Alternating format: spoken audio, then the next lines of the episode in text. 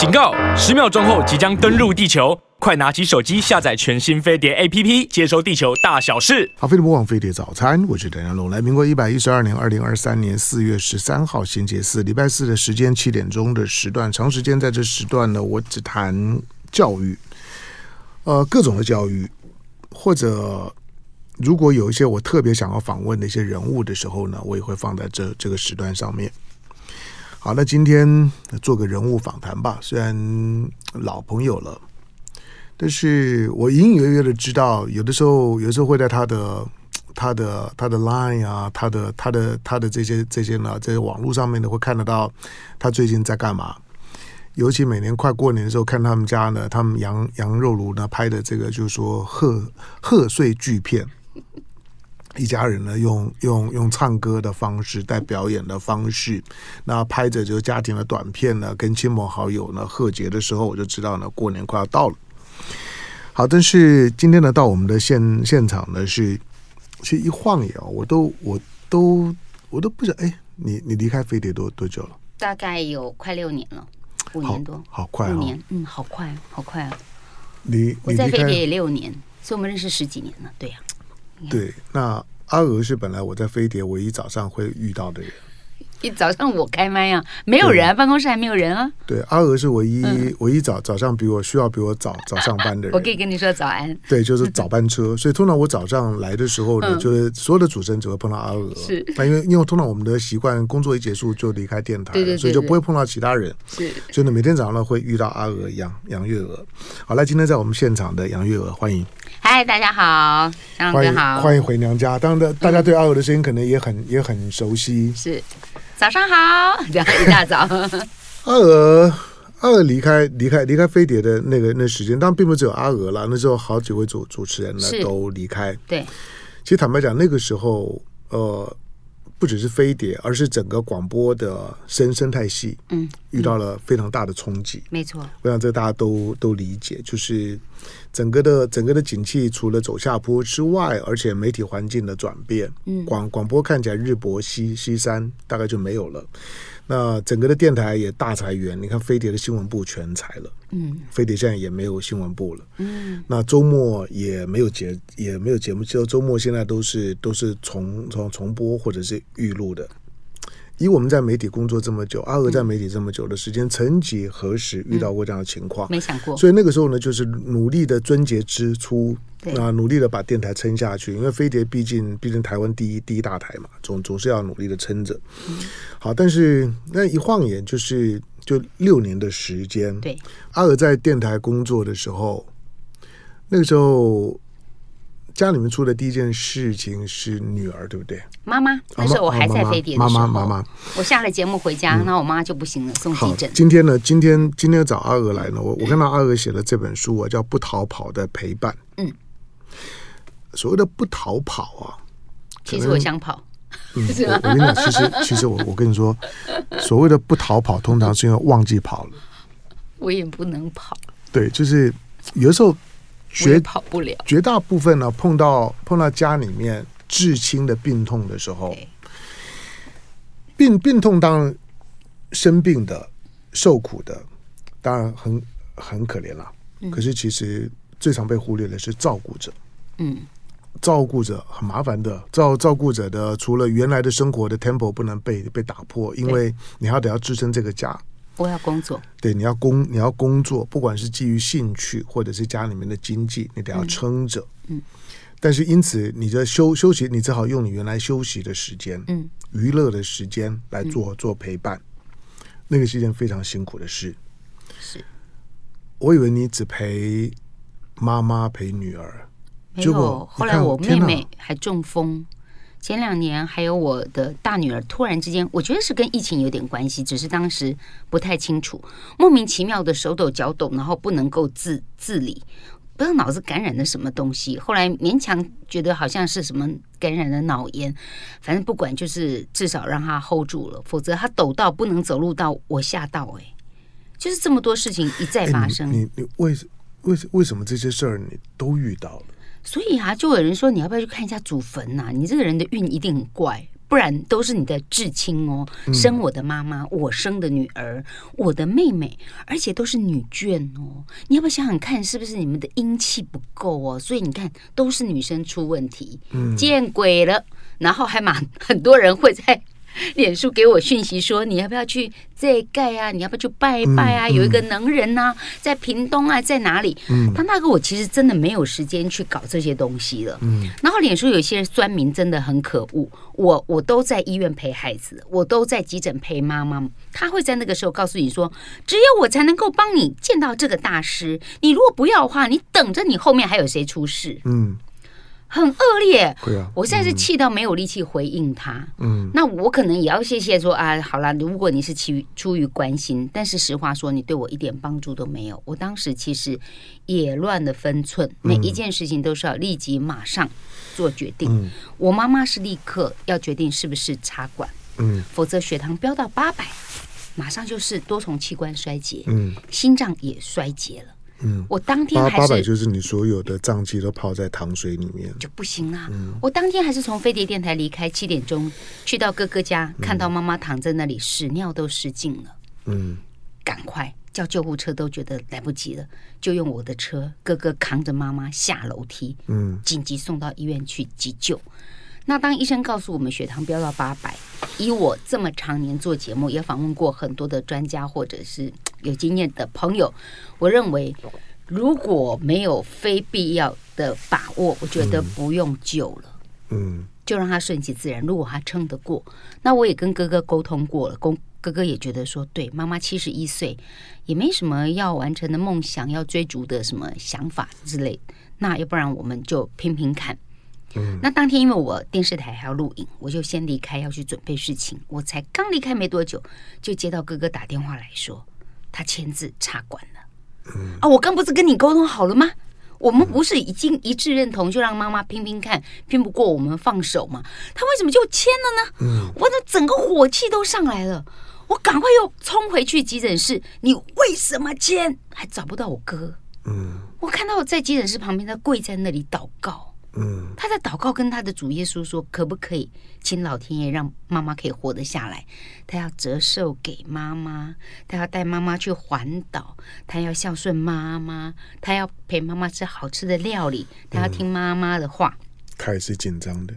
汤大哥，我站在旁边听哦，他讲的每一字每一句，我都没有遗憾。嗯，我陪过妈妈去玩耍，我陪过妈妈吃美食，我已经在平常的日子里面陪过妈妈了。我顿时心里面在想，你现在想到想陪妈妈，嗯，你现在想到想要听妈妈的话，你当时在想什么？听到会会会有气啊？对，我那个火气就上来了。可是除了火气之外，我又给了一个很大的安慰啊！我很高兴，在那个无常来临之前。我当下没有遗憾，嗯，我哥哥很遗憾，嗯，我的没有遗憾比较重要，还是他的遗憾比较重要？嗯，我其实是来不及思考的，我只是看到那一幕就觉得，我想用这本书《不逃跑的陪伴》，除了讲我照顾的历程之外，我真正想要告诉大家传递的意思是：善终之前，请你好好的善生，好好的活着，嗯，陪伴这件事情。最好不要等到老人家倒下来再陪伴。嗯，如果在他好手好脚、能吃能喝的时候，你就尽可能的陪伴吧。嗯，可是陪伴有时候不是决定权在我们孩子身上。坦白说，我妈不是一个好搞的妈妈。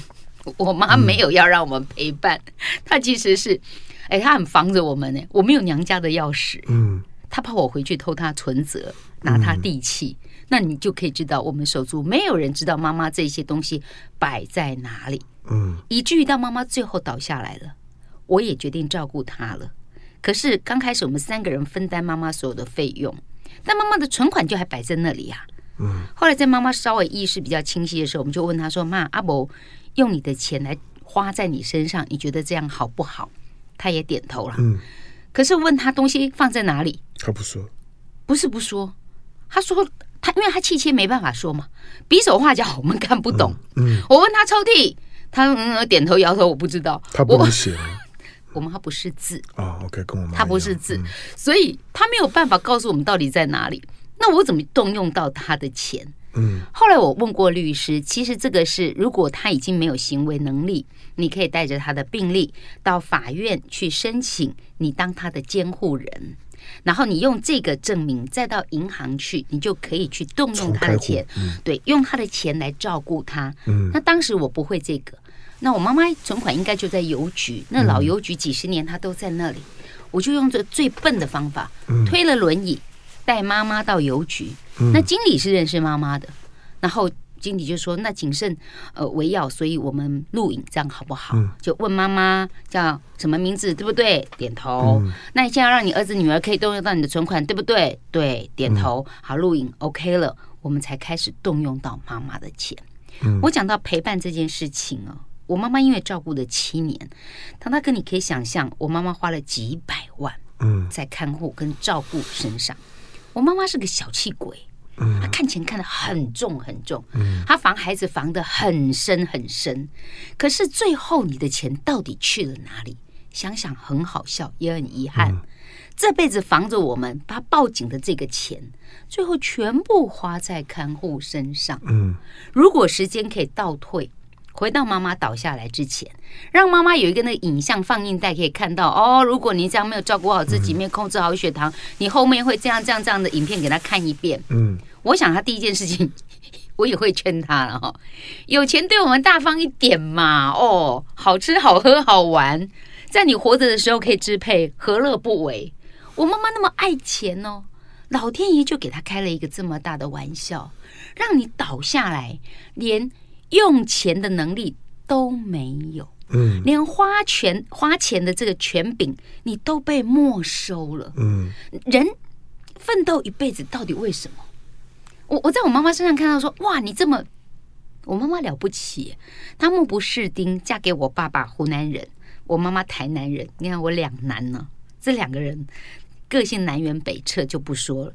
我妈妈好不容易可以攒了一个房子，存下一点积蓄。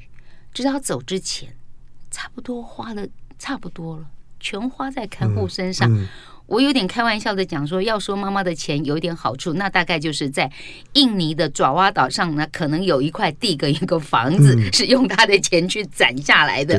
嗯，就是花了看护身上，啊，看护回去买了房子，嗯、买了地，好，我一直有这个可能。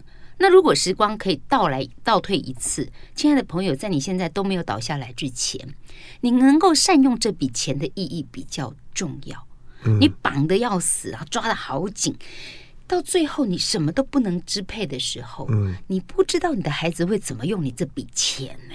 嗯，我觉得当人到了某个阶段的时候，手上没有没有自己可以支配的东西啊，他会不安心，不安心。对，哪怕。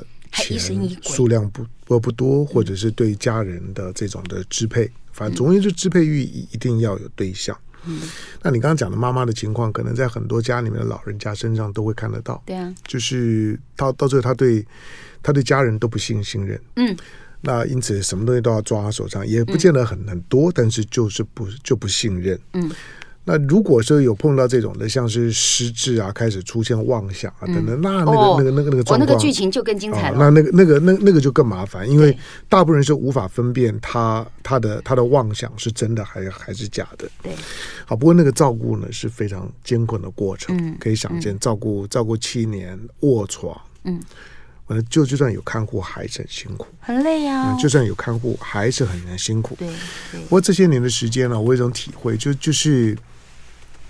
当人活着的时候啊，嗯，感情不好，或者不够亲亲近，嗯，疑疑神疑鬼，互不信任，一定要等到一个人不会讲话了，那个时候就就就会好了。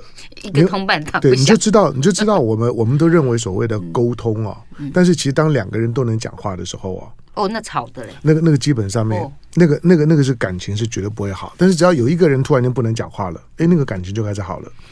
就是所谓感觉刚才好，就就就就是那个对话终于停停止了。所以许多的对话，你以为是沟通不，其实它反而是仇恨跟不不信任不断累积的根源。你事后回想会觉得很莫名其妙。就是我我会算计你这些东西嘛？可是人就就是这么的微妙。所以当然我我看到这本书的时候讲的哀乐中年。嗯，那当然你你还是比我年年轻很多了。在在我们这年纪的时候，嗯，以前在念念书的时候，觉得养生送死，嗯，觉得那时候离我们都很远，不太能体会。你真的到的时候，你才发现养生送死真的是件非常累的事。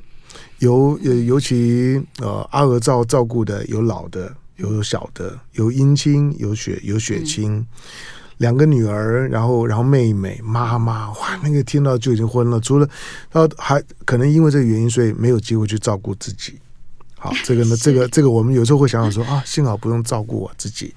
好，那阿娥的这个不不不逃跑的陪伴，不是在在讲家里面絮絮叨叨的事儿。我觉得其实是对于对家庭、对温情、对人性的一个反思了。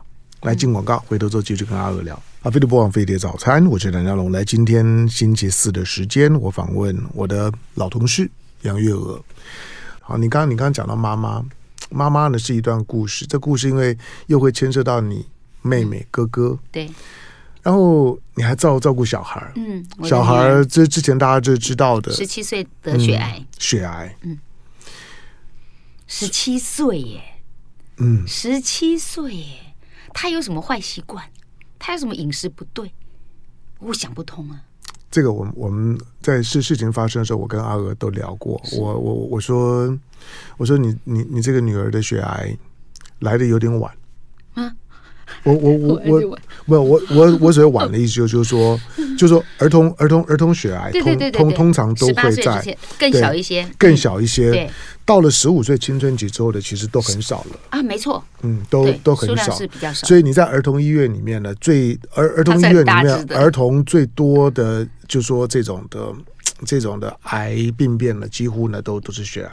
大部分都儿童血癌，而且大部分都在十岁、十二岁以前，青春期的都很少。小学比较多。对，所以我，所以我我说，我说那个时候女儿，我问几岁？十七，十七岁还血癌啊？这还还蛮少见的。嗯，血癌要不然就是很高龄，嗯，高高龄的也也有，像高龄风，嗯哼，这种到了高龄了之后，更年期之后，因为那可能那又是其他的因因素，那个条件又更不好了，就不一样。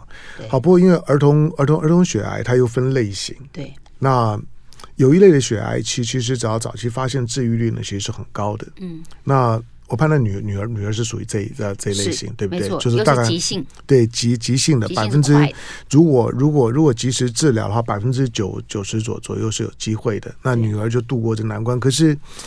我在想，以你们疼女儿那种情况，那那几年的时间，哇，心好揪哦，真的是心好揪哦。确实是当时发生的时候，小燕姐问我第一件事情，急性还慢性？嗯，我想说为什么我问我急性还慢性？那急性有时候来得快去得快，嗯，慢性可能温水煮青蛙，长期其实你已经不知道你的身体已经到一种程度了。嗯嗯、那爸爸尤其是对女儿罹患血癌这件事情是非常非常心疼，可是因为。来不及，措手不及的情形下，我们两个人来不及哭泣。我在医院，我先生就在家里；我在家里，他就在医院。我们甚至没有两个人可以单独坐下来对话的时刻。有些状况不想在孩子面前讨论，有些时候不想让孩子听见，所以我们会避开。但是我还是免不掉，我必须要要要打电话叫老公帮我拿东西啊，或者帮我处理什么事情。有一个晚上，孩子在医院，我陪着他，我打电话叫先生帮我拿一点孩子的衣服过来。我打了手机好久，他没接。后来他终于接了电话了，没有声音。我说：“喂喂，你怎么了？”他就哽咽了。哦，我们两个没对话，只是哽咽。我就知道他有情绪，尤其回到家一个人的时候。他说他在菩萨面前跟菩萨说，祈求菩萨可以帮忙。然后我们两个人就没有说话，两个人在电话两头哭。我就赶快离开病房，我走出去外面，跟先生讲话。然后他说他在跟菩萨说，希望可以小珍可以平安度过这一关。然后他哭到不行，我没有见过他哭，但是我却在电话那一头听到他听到哭到不能自已。我在病房的长廊，他在家里面哭。最后 就让他哭一段时间，我们深吸一口气。就交代要交代的事情，隔天早上他一样来跟我交班，看看孩子，那他要赶着去上班。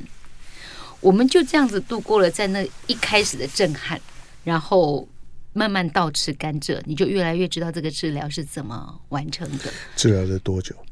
八个月。那每次在医院里面要待一个月，二十四小时。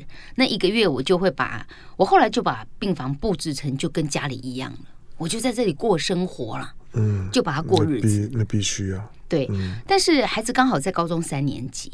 对，他你那时候跟我讲，对，要不要继续升学这件事情，嗯、学测是已经报名了。嗯，那因为他一二年级的时候，他读内湖高中，一二年级的学科成绩是不错的，校长就说我们来想办法让他可以顺利毕业。嗯，那我就跟小孩商量说，那你要不要就不要休学？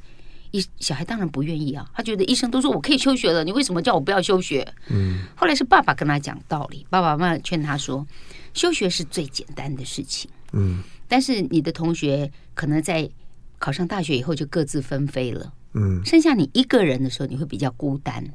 那你那个时候面对，你觉得你可不可以有那样力量支撑你走到最后？嗯、那后来他就想说，好吧，我我会跟我先生做这样的决定，也是因为我们在病房里面看到了一些情景。治疗的孩子其实都变成小霸王了，小小孩，父母会过度的宠爱那个孩子，想吃再吃，想睡再睡，作息就不正常规律了。嗯，这样怎么健康？学业也就把他 hold 住，等着。那小孩子根本能够躲就躲，能够不读就不读。我看到一个比我女儿大大两三岁的一个男生，在医院的长廊里面，身上好多刺青哦。他妈妈跟着他屁股后面一直骂他，细后了，你就是安内的，给你讲你唔听了，一直骂一直骂。我不晓得为什么。后来在茶水间哦。我们很多妈妈都茶在茶水里面遇到，然后在一起哭啊，一起聊天呢、啊，一起支持这样。那妈妈跟我讲说，她的孩子也在十七岁得了血癌，她就休学了，休学了没有同才，没有同学，同学就上大学去了。那她治疗又不是每天每夜，后来呢，没有空没有治疗的时候，就在公园里面晃荡，就遇到一些奇奇怪怪也没有事的朋友，嗯啊，撞球啊，打电动啊，就去熬夜啊，喝酒啊，好了。很快，我见到他的时候是他复发了。嗯，妈妈耳提面命，他不听，复发了。他妈妈就戏后了，我给他讲那么天了。哦，我其实那一幕对我来讲是一个很很大的警醒，嗯、就是孩子要怎么样规律这件事情，他才是治疗的王道。就是你一定要作息正常嘛。嗯，所以我还是鼓励他。可不可以跟上课业？那他也愿意听说听爸爸妈妈的建议，他就完成了学业，顺利的毕业，也顺利的考试，也就真的没有学校可以念。嗯，因为他要追踪嘛，所以在台北他没有学校可以念。嗯，结果我就在脸书上求救，照顾者其实有机会，你不要都隐忍着，有些需求其实你可以大声说出来，有人会帮你。有一个完全不认识的粉丝私讯给我，告诉我说：“小孩怎么哭成这样啊？都没有学校喽，那你要不要试试看？台湾艺术大学有独招，嗯，我就赶快去看独招是什么，就只招一班嘛，好，有大传的啦，有戏剧的啊什么，我就给小珍看看一看，他从来也没学过戏剧，以前都画画，后来他觉得说、嗯、这本书的插画就他画，对，里面的插画他画，嗯、后来他就想说，好啊，要不然我就看看戏剧科，那他用两个礼拜的时间。”准备了资料，还准备了表演，还准备了面试。哎，争取第二名。嗯，读了四年，去年顺利毕业。去今年还拍了魏德胜导演的电影《Big B I G》，也是讲一群儿童癌症的小孩的治疗历程。所以对他，我就祝福吧。我也真的是跟他讲过说，说像像他大哥讲的那个时间点，他发病的时间比较晚。那我也告诉他，如果你的人生一定会遇到这个坎，妈妈遇恭喜你在十七岁的时候遇到。他瞪了我一眼，为什么恭喜我？我说因为如果你是二十七、三十七、四十七，嗯，你会有你另一半的问题、工作的问题、孩子的问题、公婆的问题。也许我们做父母的要去处理你的状况，就变得要尊重很多的讨论。嗯，那现在我们义无反义无反顾，父母绝对是最爱你的。我们就是全力支持，让你给你最好的治疗。那你现在唯一要放下的就是课业。嗯，哎，没想到他也没有耽误课业，他也算还蛮乖的了。高大学四年，他都很得意跟我讲：“妈妈，我都拿奖学金了。”我说：“好棒，好棒！” 然后你看啊，他现在要走演艺圈，我我实话说我是反对的，因为这条路不好走。我反而被前辈骂说：“你喝酒呢？哪一条路好走？”嗯，啊，也是啦。可是。爸爸就劝我，我们家老公就劝我说：“我们当初不就是只希望他活着就好？”对呀、啊，嗯，没有没有错，没错。我当初、嗯、啊，对呀、啊，我就是要被提醒嘛。我当初真的是希望他活着就好，怎么现在我又很期望他可以活得很好，嗯，活得更好，活得闪亮，活得有目标，活得神采奕奕。嗯、可是演艺圈有这么简单吗？我不知道，我现在就在等待，等他自己什么时候有想出他自己要干嘛。刚刚不是讲嘛，就人人会人人只要都健康就，就就会有冲突。对呀、啊，生病的时候就不会。对呀、啊，生病一个躺着，一个一个站着，就很累而已。嗯。但是只要一一一健康的时候呢，那个期望值一拉高呢，那种的要求、矛盾、冲冲突、失落，什么通通来了，对，都一样。所以你只要想清楚这一点就好。说就是会有矛盾，就是就是，哎，你你你已经好了，我又可以开开开开始要求你了。嗯，那如果我还躺在那个地方，随便能活活下去就就就就好了。人其实常常就在这种呢不自觉的矛盾里面。好，那这本呢不逃跑的陪伴，阿娥呢，阿娥看起来是在讲他这些年的时间你看不到的，因为平常他在镜头前面都嘻嘻哈哈的，你听他声音呢总是很快乐声音。不过他过了非常辛苦的十年，我们哀乐中年当中所遇到的情况啊，当然一定会一定会碰到一些需要陪伴的时候，可是阿娥的陪伴都很辛苦，老老的小的通通通通有。好，那写这本书呢，其实。其实它基本上是一种的亲情的回忆或回馈了，跟反思。嗯、那作者呢是杨月娥，那你看到呢里面的里面的内页的插画呢，卢延珍，那卢延珍呢就是他们家羊肉炉的老二，对不对？老二对。好，那就就是呢画画画的这这个书呢是采石文化出版。来进广告，回头之后继续跟阿娥聊。好，飞碟播放飞碟早餐，我是谭家龙。好的，今天礼拜四的时间，我访问杨月娥。阿娥在离开了离开了飞碟之后呢？嗯，我我大概都都只能透过透过 Line 啊，就是偶尔这样聊聊一聊，大概知道一下近况。好，那照顾照照顾妈妈，照顾女儿。嗯、你刚刚说，然后妹妹也中风也中风，这个最不应该。五十岁的时候怎么可以？嗯、对不对？这么年轻。对呀、啊。哦。对呀、啊，而且他从来从来不去留意自己的。血压、血糖，嗯，可是我们家有家族性的糖尿病，嗯，跟高血压，哦，OK，我就很自律。他他跟你认识我这么久，我至少维持一个体态不要差太远，嗯，那你其实差异不会太大。再加上我自己固定会运动，嗯，我就觉得因为我的条件不好，我家族有这些疾病，你怎么可以不小心？嗯，那我妹妹就会觉得啊，就是代谢不好啊，有很多人的借口都是我吸空气都会胖，嗯。嗯，可是你也胖太多了。我一百五十公分，我妹妹比我高一点点，嗯，她竟然可以胖到七十二公斤，嗯，是太胖了。可是如果不是因为这个中风，她可能还会继续维持这样的生活习性，嗯，跟吃东西的习惯。那她就在一个温度骤降骤降的五月一号劳动节的那一天，温度降好低，又下雨。她住在基隆，嗯，晚上我打电话要告诉她妈妈的事情，结果我妹婿说她在睡觉，嗯，我说七点钟睡什么觉？他说他人不舒服，今天一整天头痛欲裂又吐了，然后东西也吃不下。我说他头痛欲裂又吐了，那你没有什么样的措施处理吗？嗯、他说他就吃了止痛药，他以前都这样就去睡了。我说不行，我觉得今天温度骤降，嗯、他有没有量血压？他说家里没有血压计。我说家里怎么没有血压计呢？这这不是应该都是这不是必备的吗？标准配备。对呀、啊，他竟然没有。嗯、后来我就喊他说：“你你叫他起来，我跟他说话。”还好我这个姐姐说话，我妹妹还听。我在电话当中跟他讲：“你现在赶快去挂急诊，没事就回来，不要搞到半夜折腾人。嗯”他就乖乖去挂急诊。嗯，挂了急诊以后，医生还把他 hold 在那边等待，因为他意识清楚，嗯、可是血压八量到是两百二，嗯，已经太高了，非常高了。观察了一个小时之后，我催他们说：“医生怎么说？”他说：“没有啊。”他们就说：“观察。”不好意思，我这样教大家好不好？嗯，我去教我妹婿去跳脚。我觉得两百二不对呀、啊，嗯、怎么会在那等呢？然就他去跳脚，跳脚，不管你现在给我做下一个检查。护理师竟然跟他讲说，如果他陷入昏迷，我们就做下一个动作。我说不能等昏迷。嗯，后来马上去做了电脑断层，换护理师跑很快了，去拿了单子来叫我妹需要写病危通知。嗯，脑出血了。他根本不敢留在那个急诊室，嗯、马上想办法转院，转到台北来。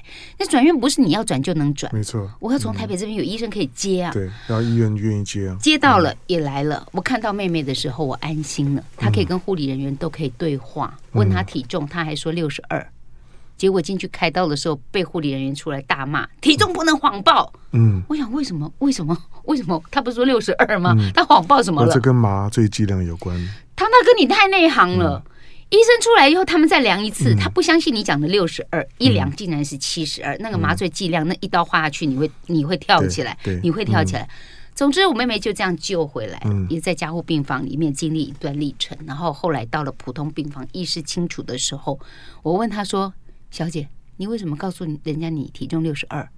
嘿嘿，我当初量到六十二以后，我就不再量体重。有这种人？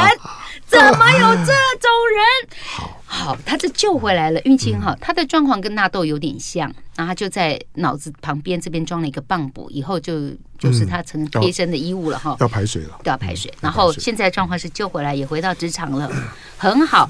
他很害怕那个再二度中风，所以立刻减重，现在在五十多公斤上下。非常不错，他一辈子从来没有除了生小孩之外没有减重过到这种程度，嗯、但他开始重视健康这件事情。嗯、我希望透过不逃跑的陪伴这本书提醒大家，有些事情是不能鸵鸟的，嗯、包括像我妈妈这样倒下来，我认为预立遗嘱是必须的。病人自主法其实很值得大家去了解一下，为自己想一遍。保险其实你也可以拿出来检视一下，如果你用得到的时候。我女儿那时候得了血癌，还好她一出生我就买了保险。本来我还在那边闷闷，干嘛买这保险？又是亲戚来的那个人情保单嘛。后来很感谢有那张保单，所以我们住单人病房，所以有一些的医疗什么都都有保险可以支付。当然后面就有那种。因为你已经得过一次血癌了，坦白讲，你以后就成了拒绝往来户了。嗯，你几率大概就不大了，因为这个不是每个人都要跟叫你买保险呐。你条件不好，你是不能买保险的。对呀，所以要卖保险给你，他也会看人的。对呀，否则的话，那他不是很亏吗？那所以，我这本书其实是想要大家提醒一下，你不要忽略你自己的生活习性。嗯，还有你自己的健康概念，有时候你用了一辈子的健康概念都不对。像我妈妈以前老一辈很多人就是啊感冒、他个天啊发烧啊就发汗就好了，不行。老人家如果发烧，那就是身体在慢性发炎，他一定有事情，他绝对不是只有一个发烧而已。所以我想透过不逃跑的陪伴这本书是要提醒再提醒，你不要让这些意外发生倒下来的时候你才后悔说，哎呀早知道。对呀，他之前就有一些征兆，我怎么没发现？对呀，你为什么不去留意这些征兆？嗯，好，但刚刚讲的好像好像好像是个医疗节目。对了，我我这些年的时间啊，我做这种的医疗啊、养生保健的这些的节目，做久了之后，自己都已经快要快要快要快要变变专家了，有概念。大概带任何问题，你跟我聊，我大概都可以聊聊聊的跟医生一样好。好，不过。我在乎的是说，你自己怎么过了这十年？它影响了你什么？我没有过得很好，我的心情、嗯、虽然我看起来是乐观的，我其实很长一段时间睡不好觉。我觉得那是最直接会影响到的。当然，我虽然说乐观是一种选择，我知道我自己应该要做什么样有意义的选择决定，然后，但是我的脑子是控制不住的。嗯，你晚上会担忧，担忧哥哥会不会又跟你争吵，担忧女儿这。这一次会不会救得回来？但因为妹妹倒下来的时候，她两个孩子都还在读书，一瞬间竟然要变成大人。嗯，我觉得那个忧心是在脑子里面的小剧场，让我睡不着觉。那我长期下来，我觉得我也自律神经失调，一直到有一天我自己拿杯子，我怎么觉得我的手会抖？就是我那个自律神经，就是我一直属于那个亢奋状态，因为我一直在处理应变所有的状况。然后我会发现，我会不自主坐在那里，规章厚厚哦，没事。可是我呼吸很短促，我才发现我们讲的好好吃饭、好好睡觉、好好呼吸，它是多么重要的基础。可是我都不好，你有精神官能症了。对，这就是精神官能症。嗯、我看医生，医生说这都是你自己的情绪。嗯、那怎么办？我我去禅修，我去静坐，慢慢的有找到一个平衡的方法。但是我知道我会在，我后来懂为什么男人开车喜欢买名车，那个自己在一个车子里面的空间，你觉得是一个安全的地方。我会在开车的时候一个人哭，嗯，或者我在夜深人静，如果家里没人的时候，我才会哭。可是为什么我平常不哭？我不知道，我哭不出来。我会到一个人的时候，到一个 moment，可能听某一首歌或者某一个情境的时候，我才哭得出来。然后我必须我知道我必须哭，哭完以后我才睡得着。那我还是很高兴说，说即使我付出了这么多身体上的代价，嗯，到现在我还可以维持一个还算看起来平稳的健康状态，嗯、那就是因为我有我有用了一些方式来帮助自己，嗯，所以一个资深的照顾者，你务必务必要照顾自己的第一件事情就是你要看得到你自己的情绪。我有一段时间是会把自己的愤怒用压下去，压下去。因为我知道我不是一个好脾气的人，我一旦发出来，后果都不发不堪设想，而且我会我会波及到很多人。后来我就经过修修行，慢慢自己修改之后，我用压下去，压下去，直到有一天我老公跟我讲，其实你不要用压的啊，压的时候我觉得我是内伤，对啊，就你知道外伤还是内伤。然后慢慢我最近开始学着正念，就是去正视我。现在的情绪跟念头，如果我觉得不舒服，我会让自己想办法让它舒适。然后我我妈妈是我最难解的题，因为妈妈为什么走不了又好不了？到了第六年，躺到第六年的时候，我在想妈妈是不是有什么遗憾？我忽然想到说，她还是不愿意看到我们手足变成这样决裂，她很想当那个汤扣。我认为是这样。我开始练习在妈妈面前跟妈妈讲说，哥哥是爱你的。他用的方法，气切啊，照顾我，还是想要救你回来。我也是爱你的，嗯，我也这样照顾你。妹妹也是爱你的。然后哥哥来的时候，我也让哥哥在我身边的时候，我一起跟妈妈说，因为很多年来，我相信我哥哥心里的滋味不好受。我妈妈把这个怨恨全部怪在哥哥身上，还不断用食指这样指着他那个怨恨的眼神。我在想，这根手指如果指着我，我一定会很痛，很痛。